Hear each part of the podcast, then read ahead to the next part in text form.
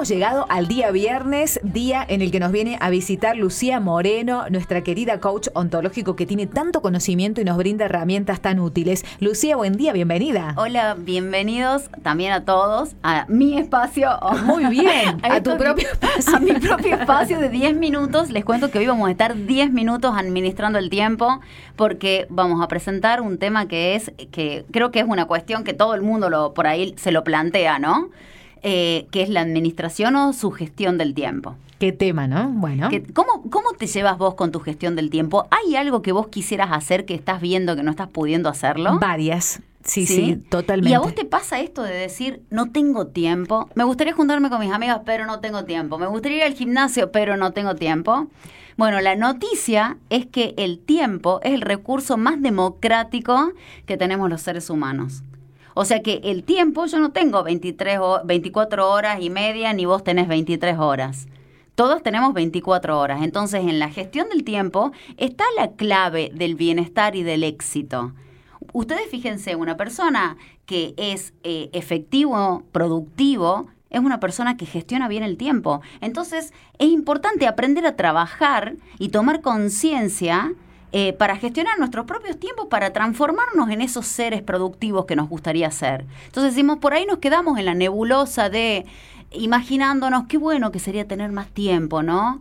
Y es como el dicho ese que, que ayer eh, me preguntaban, me contaban, creo que es algo así, decían, eh, eh, si no tomaras tantas cervezas ya te hubieses comprado una Ferrari. Y le preguntan al otro, bueno, ¿y vos tomás cerveza? No, ¿y a dónde está tu Ferrari? ¿No? Entonces, por ahí, si tuviéramos 27 horas, tampoco gestionaríamos bien el tiempo. ¿Por qué? Porque no es una, una, una cuestión de cantidad de horas necesarias sino de aprender qué es lo que realmente queremos. Entonces, es importante percibir el tiempo como un recurso valioso que es importante administrar, administrar ¿no? También es importante que nosotros nos demos cuenta cuáles son nuestras fortalezas y debilidades a la hora de gestionar nuestros tiempos.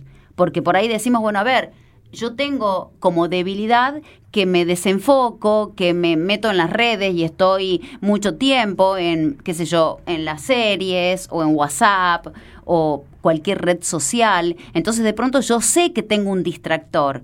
¿Los han identificado cuáles son sus distractores? ¿Saben cuáles son los distractores de cada uno?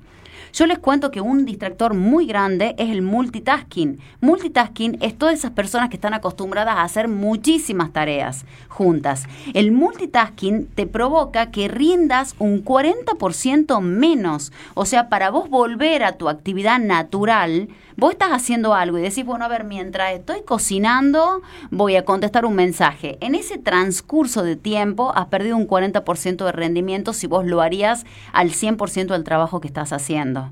Ah, mira, en lugar de contribuir, perjudica. Exactamente. El, el tema también que, eh, por ejemplo, eh, cuando nosotros em, eh, nos desenfocamos, ¿sí?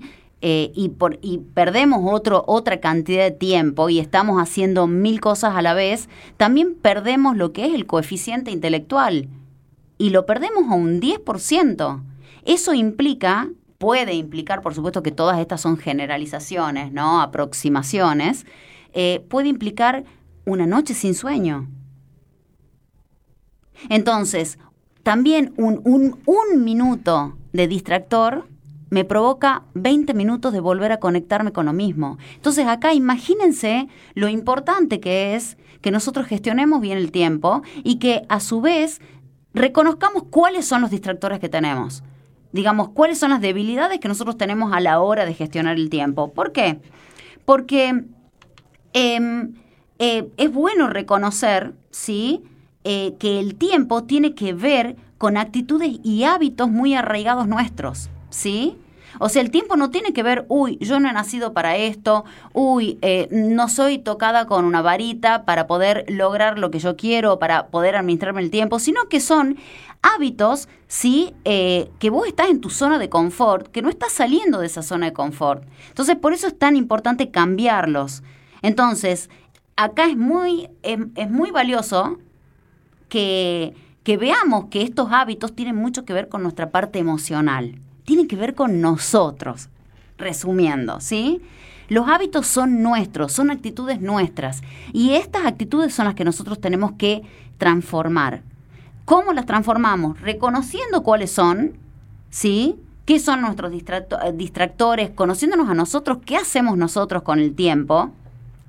Y comprometiéndonos a accionar, ¿sí? Porque sin acción no hay cambio. Entonces acá hay que producir un cambio, sí o sí. No podemos seguir lamentándonos toda la vida porque no tenemos tiempo. Entonces nos tenemos que comprometer a ese cambio.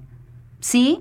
Entonces, es importante admitir que el tiempo depende únicamente de nosotros y de nadie más. Y que este cambio conlleva un proceso de aprendizaje.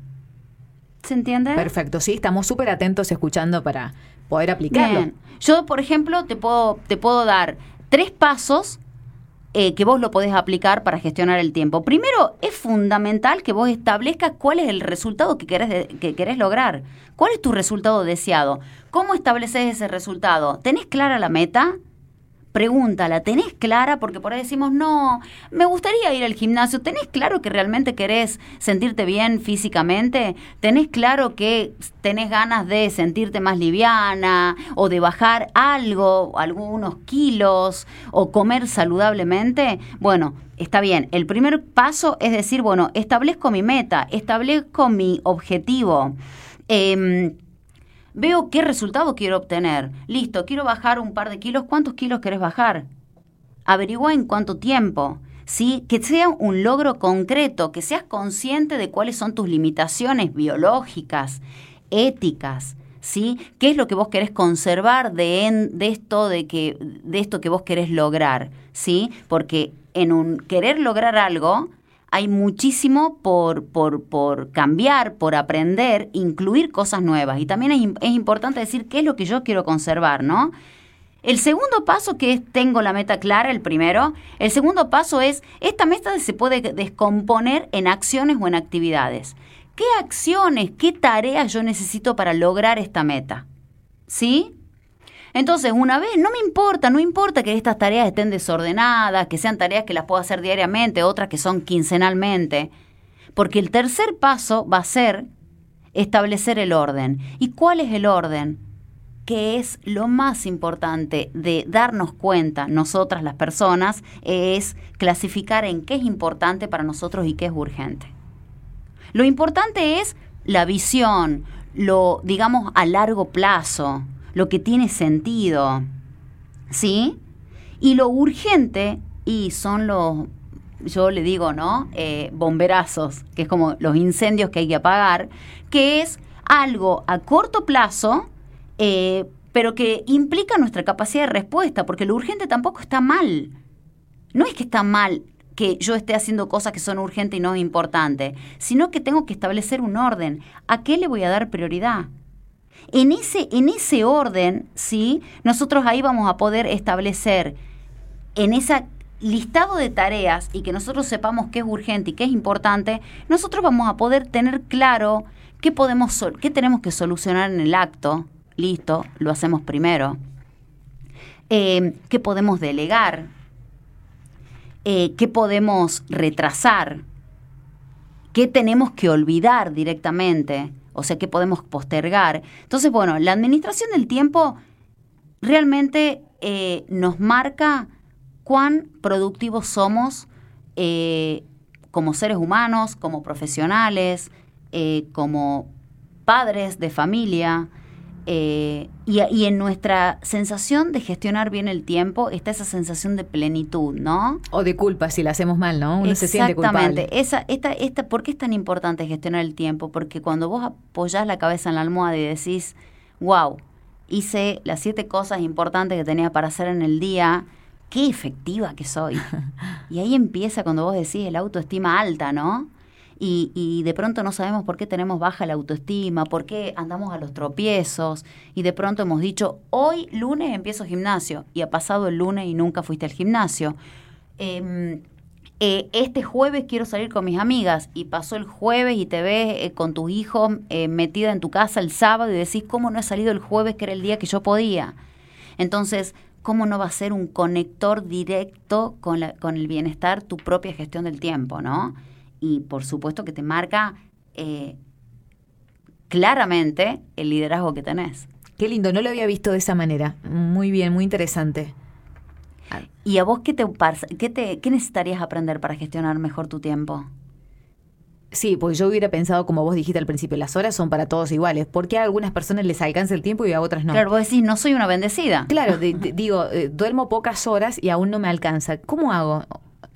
En tu subconsciente, lo que te manda el subconsciente en algún momento es decirte, y no estoy siendo efectiva. Claro.